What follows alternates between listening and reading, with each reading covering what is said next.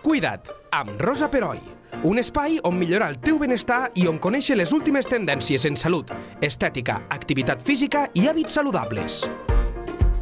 Benvinguts a Lleida 24, a la secció Cuida't, un nou podcast, i tornem a tenir a l'estudi, cosa que ens fa molt feliços, eh, amb nosaltres la doctora Maria José Agustí. Ella és metge pediatre de Vitas i fa uns dies ens va parlar de com prevenir possibles accidents que els nostres nens i nenes poden patir durant l'estiu. Avui parlarem d'un tema que preocupa molt els pares i mestres i que molt sovint costa de gestionar. Ens referim a l'addicció a les pantalles dels nostres infants. A l'era digital on vivim, la població infantil i adolescent té accés a una ampla gamma de, tecnologi de tecnologies que, depenent de l'ús que se'ls doni, poden ser útils o perjudicials per al seu desenvolupament. Benvinguda de nou, Maria José, i moltes gràcies. Gràcies a vosaltres. L'addicció és el que comentàvem. La tecnologia en nens i nenes encara molt petits és un problema cada vegada més comú i té, pel que jo sé, conseqüències negatives en el benestar físic, mental i social, sobretot quan se'n fa abús, entenc. Eh, tu, a la consulta tu te'n trobes sovint d'aquest uh, tipus de problemes?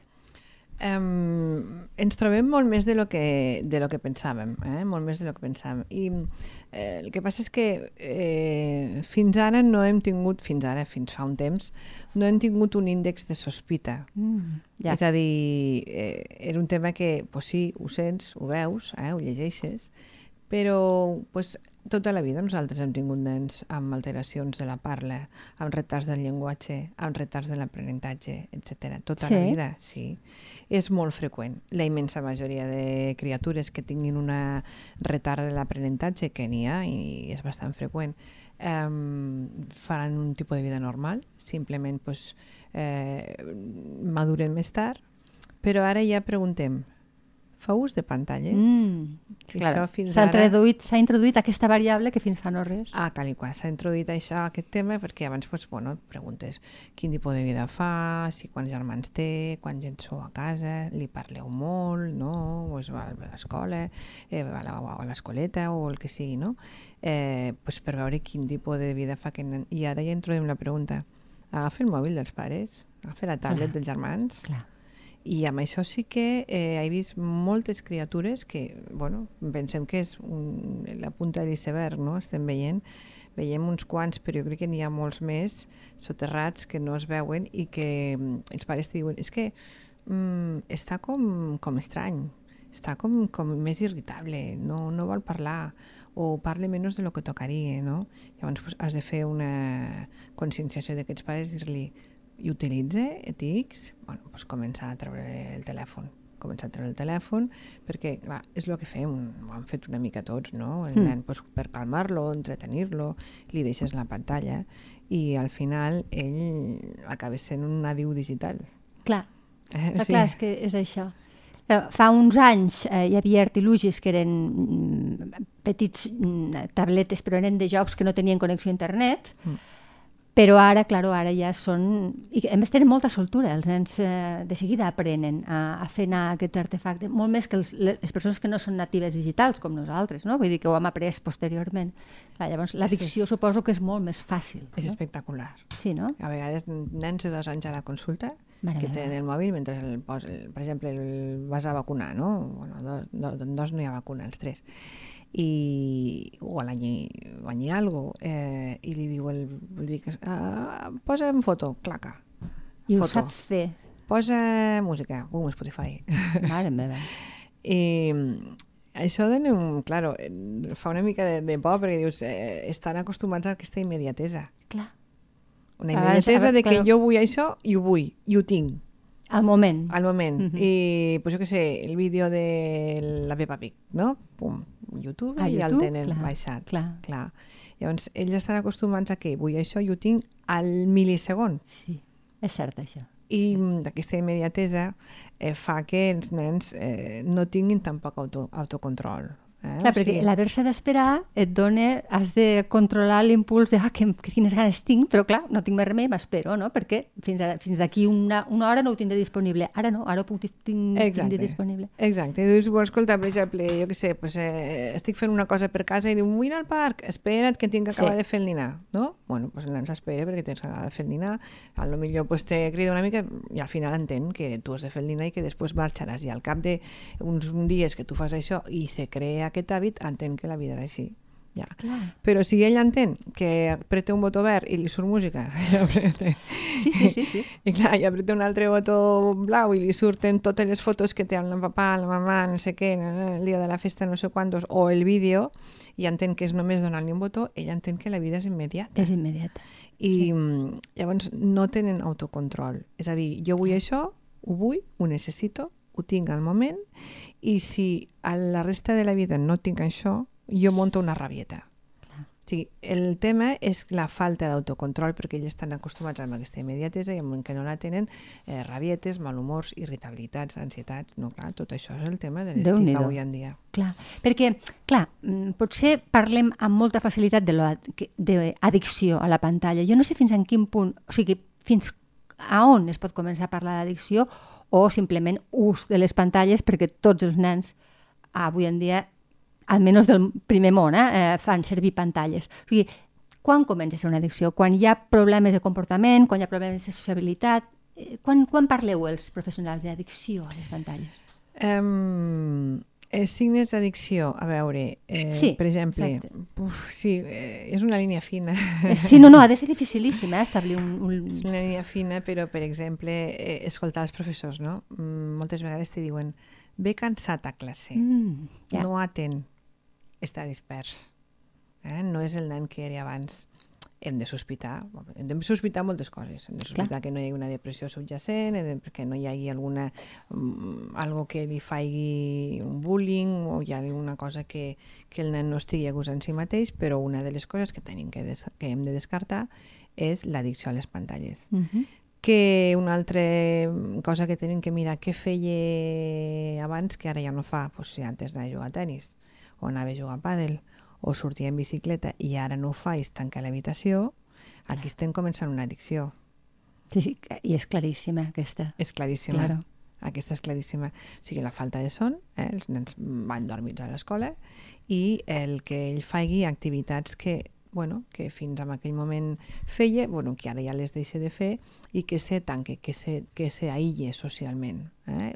Tenen un aïllament social, parlen menys, riuen menys, eh? estan menys amb els adults, es queden tancats a l'habitació veient una pel·li, un vídeo, un videojoc, o juguen en línia amb altres amics. Sí són amics, mira, encara, doncs, no sé... Bueno, és una sociabilització digital, però bueno... Si són amics i es coneixen de l'escola i han quedat per jugar... Això, però... això passa, eh? Això sí. sé que passa, sí. Però el tema és quan estàs jugant en línia amb gent que no coneixes Exacte. i, i també... Sí, sí. Pues, el perill. I també pues, connectant amb gent que no coneixes clar, perquè això no ho parlarem avui perquè si no seria una entrevista superextensa, però clar, sí. um, lo que, el que et trobes després a, a fora, a, en, aquest món, en aquest món tan desconegut, inclús pels adults, eh? vull dir que això està claríssim. Um, I per què els nens i també els adolescents són tan vulnerables? No tenen els filtres que tenim els adults, potser perquè això, no? Perquè la por aquesta no la, no la, encara no l'han experimentat, entenc, no? Sí, exacte, no l'han experimentat, no saben el que se'ls ve al damunt. Clar eh, no saben els perills, eh, probablement no els hi hem explicat d'una forma correcta perquè el primer que tenim que fer, de fer si volem limitar l'ús és explicar-los el per què. I després perquè el cervell del, del nen petit i del infantil i de l'adolescent és molt diferent al nostre. El cervell del nen petit és un cervell super immadur que no té encara les estructures ben formades, que no, que no, que no pense molt diferent, que el còrtex prefrontal, que és el que tenim aquí al darrere dels ulls, sí. és el que regula la conducta, no està format. No està format, imagina. Bueno, n'hi ha que Clar. no se'l formen fins després dels 40 anys. Però... N'hi ha que ni tota la vida. Que no se l'acaben manera... formant mai, el que porta la conducta, no? Però bueno, eh, acceptem, acceptem que sobre els 18, 20, 25 anys s'acaba sí. de formar el còrtex prefrontal, que és allí on nosaltres controlem les emocions emocions. Fins als 25 anys? De debò? Hi ha, hi ha, hi ha gent que fins als 25 anys sí, no cap... Sí, Mare no 30. N'hi ha dir que algun mai, eh? Però... Caram! Mm, sí, eh, i llavors allí es, regula la conducta, les Sí. emocions i l'autocontrol. Però, clar, eh, si tu agafes un nen petit i el sotmets també a l'ús de pantalles, el que te deia, ell entén automatisme i eh, entén que la cosa és immediata. Llavors, eh, ell està, és, el seu cervell és molt vulnerable. Els primers anys de vida és quan més vulnerable és el cervell. Per què? Perquè és un cervell molt immadur, igual que el ronyó, igual que el cor, Clar. igual que el cabell, igual que la pell. S'estan formant. S'estan formant. Mhm. Llavors nosaltres estem sotmetent amb aquella criatura amb un munt d'imatges repetitives, ràpides, de colors estridents, d'estímuls sensorials importants, auditius, visuals, que el nen no necessita. El nen necessita vincle emocional, eh? Mm. carinyo, vincle emocional, papà, mamà, eh, familiars, germans, escola, cuidadors. Necessita aquella mirada, aquella, aquella carícia, aquella guinyo, aquella veu suau, aquelles... Eh, bueno, tot lo que, lo que l'estimule, el caliu. Clar, el caliu. Exactament, el que l'estimule de forma positiva per ell regular les seves emocions i que aquest cervell funcioni de forma normal i que se desenvolupi de forma normal perquè arribi a ser un adult sa. Això és el que necessita un nen. Llavors, el que me deies, són molt vulnerables. Eh? Amb Clar, aquesta edat són molt vulnerables. Tu pensa, jo sempre ho comparo, quan, per exemple, els explico això a les mares, als pares a la consulta, eh, mira, dic, va haver una època que se, se adoptaven molts nens al nostre entorn. Sí, ho recordo. Sí, Sí, sí. molt. Va ser una època pues, eh, que s'adoptaven, teníem bonança econòmica, eh, se va establir una sèrie de ponts i vies a, internacionals i hi havia nens pues, que s'adoptaven de certs, certs països que Mhm. havien tingut una infància desestructurada, Sí. una infància sense carinyo, sense caliu d'uns pares que potser havien estat recollits en alguna institució on se, eh, eh, acabo perquè m'estic anant de la... No, no, no, no, però és superinteressant, eh? Sí? Aquesta... Sí, sí, tant. Eh, jo crec que ho lligaràs molt bé i m'està interessant moltíssim. Perquè A més, se- jo tinc amics que ho han fet. Per tant, sí. Ah, sí, Un nen mm, xinès. Una nena xinesa. una nena xinesa, sí, sí, sí, sí. I està, està correcta, està bé. Ella sí, però també he, he conegut casos no tan propers de, amb problemes. Uh -huh. És el que et deia, pues a la millor aquests eh, nens no han tingut una infància com la que coneixem nosaltres, Clar. amb una pare i una mare, sinó que han estat en una institució on s'han eh, resolt i satisfet les seves necessitats físiques, però no les necessitats fi mm, emotives. Clar. No se l'ha agafat, no se l'ha cunat, no se l'ha parlat, no se l'ha eh, donat carinyo, eh? i llavors aquests nens se desenvolupen diferent. El seu sistema neurològic no madura d'una forma saludable. Llavors, si nosaltres, per exemple, nens de l'ES, sí que jo Sí. tinc a la consulta, doncs que han tingut, no, evidentment no tots, afortunadament, però molts han tingut més problemes d'hiperactivitat, de dèficit d'atenció, nens Clar. més irritables, nens que a vegades no saben on està el seu lloc ni se comporten de forma correcta. Això què és? Perquè les primeres etapes de la vida no han funcionat amb un vincle no han funcionat amb aquell vincle fort entre pares, mares, no se li ha dit mai t'estimo, no li han donat mai un petó. No? Pues si nosaltres, en un altre ordre que no... Sí, no, deixem un altre plano, sí, però un sí altre que plano, les però aquest cer tecnologies... Mm. exacte, aquest cervell l'estem acostumant a imatges violentes, a imatges amb molts coloridos, a imatges que passen de forma molt ràpida, a sons estridents i a, i a, pues, a coses visuals que no toquen, aquest cervell també no s'està no eh, estimulant de forma correcta. O sigui, no pot competir una TIC, una pantalla, amb una partida de parxís amb els teus pares És evident. amb una anada en bicicleta, amb, no sé, amb mil coses que poden fer, no? Amb dir, pues, només anem al parc i o me banyo amb tu a la piscina. No podem competir amb això. Llavors, sí que no ens en donen compte, però està realment eh, està agafant la, una quotidianitat, una cosa que no hauria de ser. Que no hauria de ser. Clar, perquè eh, els nens que tenen mòbils i tauletes, jo crec que al final és molt complicat sostreure'ls d'aquest món perquè aquest món és el futur i, i ells, quan comencin a estudiar, eh, utilitzaran aquests artilugis. Per tant, no, m'imagino que la solució no és no donar-los, sinó donar-los amb una edat adequada i amb unes dosis adequades. I això deu ser el difícil, no?, pels pares o pels tutors. En quina edat poden començar a tenir tauletes i, i, i amb quina mesura? Vull dir, pues, en quins horaris? O, o restringir un parell d'hores al dia, per exemple. Mm, L'edat no hi ha un consens, eh, Ja. realment, i no hi ha la biografia una edat adequada perquè dius, quina edat pot anar en el sol, sol al col·le, no? Clar, és que és molt complicat. Depèn, clar. Quan pot anar a tallar-se sobre el cabell, jo què sé, no? O sigui, depèn de, de, de cada crio i depèn de cada família. Clar. Llavors, eh, quan més tard, millor. T'entenc. Sí, sí. Quan més tard, millor. Però sí que el que veus és que entre els 12 i 14 anys la immensa majoria de criatures a la classe tenen mòbil. Llavors, si entre 12 i 14 anys tenen mòbil, tu no el deixaràs sense mòbil. El que passa és que el que estàvem dient, tenim que tindre una sèrie de normes molt estrictes. I, a més, la OMS el que està dient és, fixa't el que, lo que diu l'OMS, per davall de 0 a 24 mesos, no exposició a pantalles, ni televisió. Ni O sigui, televisió. Ni do, o sigui, durant, fins dos anys, ni quan jo li posava a veure el... el, el Sí, el dibuixet de, El- del sé. Pokémon, Sí. Ai, del Doraemon. que, que, sí, que, eren, que em semblava que era per amb ells, quan eren petits. Sí, Ni això recomanen. No recomana l'OMS, eh, a, a pantalla ni televisió per davall dels dos anys. Des dos als cinc, una hora. Ostres. Una. Una, i si pot ser en supervisió paterna, que, Clar. que extreguis una, algo positiu d'aquella cosa que has vist, d'aquell conte o d'aquella cosa que, que bueno, la, la, els dibuixets que han posat, doncs millor.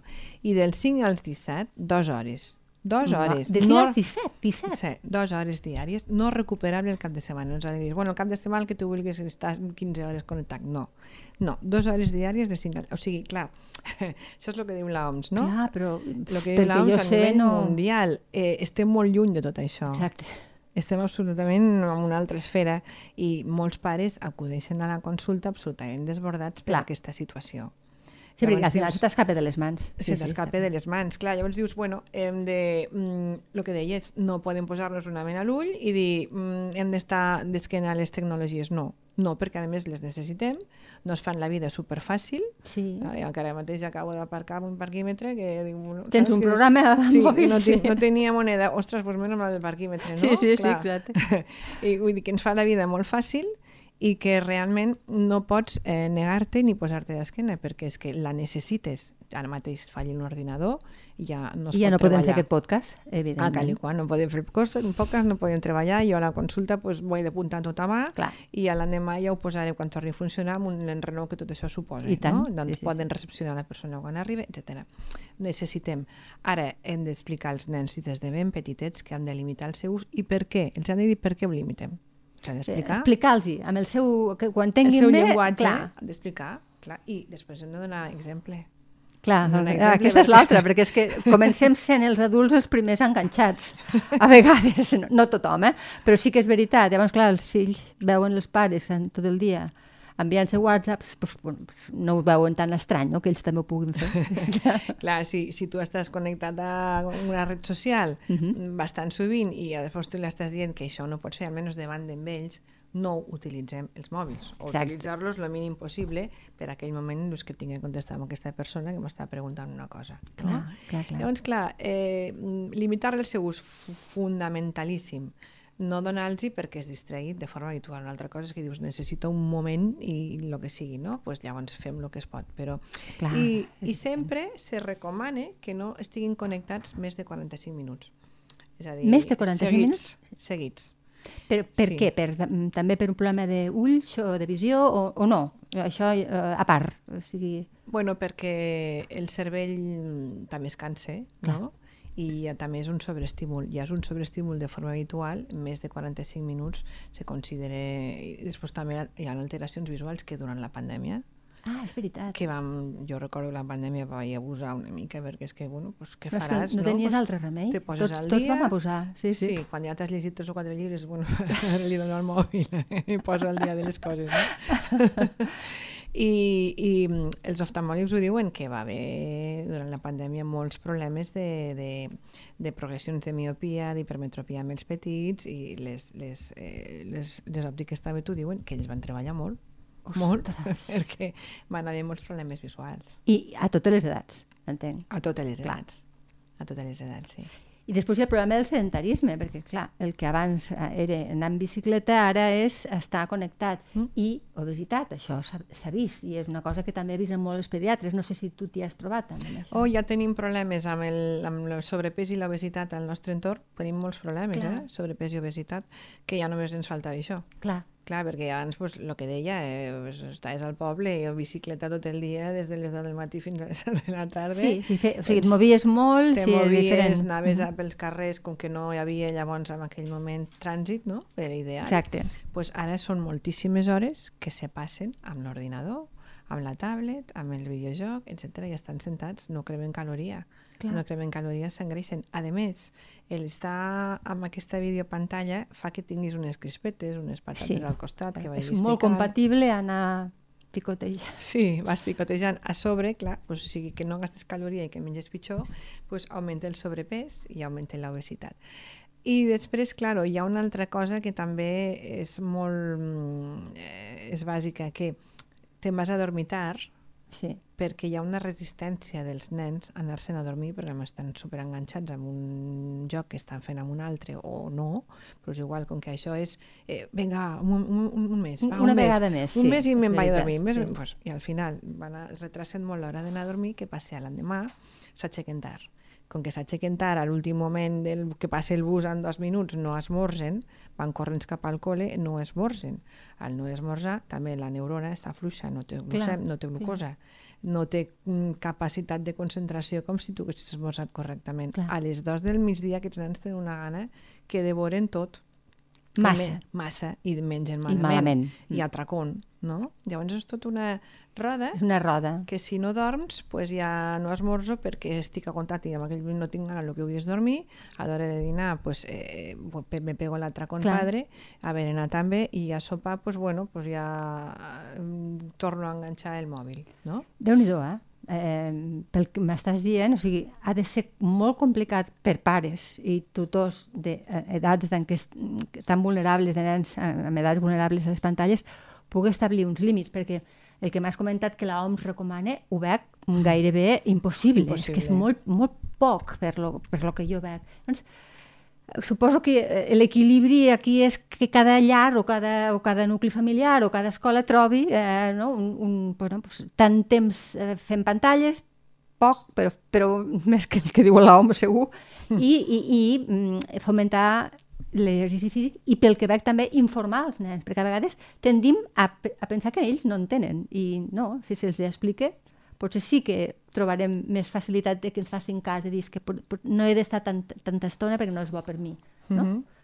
Um, mira, ja l'altre dia veia a la televisió les notícies i deien que a Bèlgica i a no sé quin altre país eh, del nord, mm, nòrdic, potser Noruega o Suècia, no sé, que ja havien prohibit els, eh, el, els ordinadors al col·le, que tornen al llibre. Ah, tornant I jo vaig pensar, olé, Sí. Sí, perquè, home, és una obra, un llibre és una obra original, estupenda, amb els seus dibuixos, sí que mm, vale, també ho tens a nivell eh, informàtic, pot ser interactiu i pot estar molt xulo, però un llibre... No, però el que és la- Tocar el l'objecte, sí, sí, està claríssim. Jo recordo sí, que subratllaves, te posaves anotacions al costat, feies el dibuixet per en recordar-te'n visualment.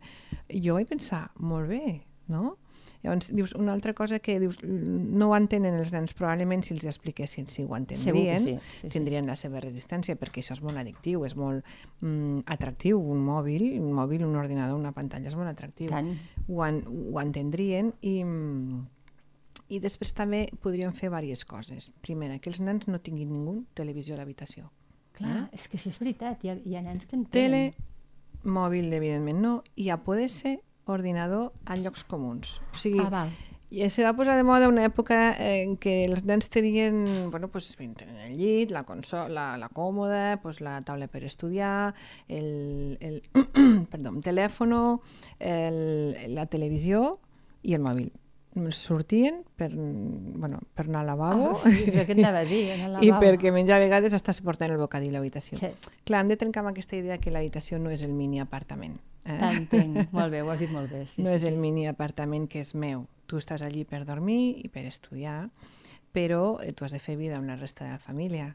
I la televisió està fora i a poder ser, que això és difícil, però a poder ser, jo durant un temps ho vaig aconseguir, després ja no, a poder ser que els eh, ordinadors estiguin en zones comunes. O sigui, al menjador, on, on som tots. Sí, on són tots, el menjador, i a poder ser pues, que se mirin continguts de forma eh, acompanyada. Clar. Amb un adolescent l'has de supervisar. És Què has evident. vist avui? Què has fet avui? Amb qui t'has connectat? Has après alguna cosa? I amb un petitet, si està a l'ordinador, doncs l'has d'acompanyar. Eh? Però, bueno, aquesta hora diària això és, difícil, ho però... trobo tant de bo, eh? Poguéssim Sí, sí. aconseguir-ho, però mm, eh, sobrepassem, però a més creix, bueno, el No, triple. no, ja creus que se passen 6, 7, 8 hores. I tant, i tant. Sí, sí. I surten del lavabo amb el mòbil a la mà, sí, eh? Sí, això ho he No. vist jo. a casa meva, a més a més, Ja, ja, ja. culpa. I, I ara ja acabo amb una reflexió que, que no, no la tenia apuntada, eh? però m'hi has fet pensar molt i és, és això que també ens passa als grans, als adults. Jo no sé si a tu t'ha passat, eh? jo també em tono amb mea culpa, perquè jo sóc molt lectora, Tots, però des- tots, mm, tots no ho han fet bé. Eh que no? Ens tampoc. ressentit tots. Mm. O sigui, és a dir, jo abans era capaç de devorar un llibre um, en una setmana, si m'enganxava, perquè m'agradava molt. I ara reconec que em costa més perquè eh, tinc tendència a dispersió per miro el mòbil, miro a veure Mm. si m'han enviat un WhatsApp o si a, a veure a Twitter què diuen. És a dir, tenim inclús els adults som, ens costa molt eh, sostreure'ns d'aquesta tentació. Per tant, faia aquestes reflexions Sí, eh, sí. i, i sortia l'altre dia eh, que, que, que el- després ho recuperes, es veu, eh? vull dir que tens un moment de crisi però si ets, si ets bon lector ho tornes a recuperar però imagina't, si ens passa als grans que la conducta en principi la tenim bé, doncs els nens Sí, suposo que, que ha de fem, ser... almenys fem autocrítica a nosaltres. Exacte. Si ens passa a nosaltres que podem fer autocrítica, ells que no tenen capacitat de fer-la ni tampoc la volen fer perquè van a la satisfacció immediata, els Exacte, hi és molt sí, més sí, sí. difícil. Completament. Molt difícil. Doncs eh, Bueno, ho haurem de lluitar, fer, eh? haurem de lluitar. Haurem de lluitar-ho Sí, molt, molt, i, sí. i, que, i que els pares, sobretot, una mica és això, no? la, la, la vigilància i uf, la pedagogia constant.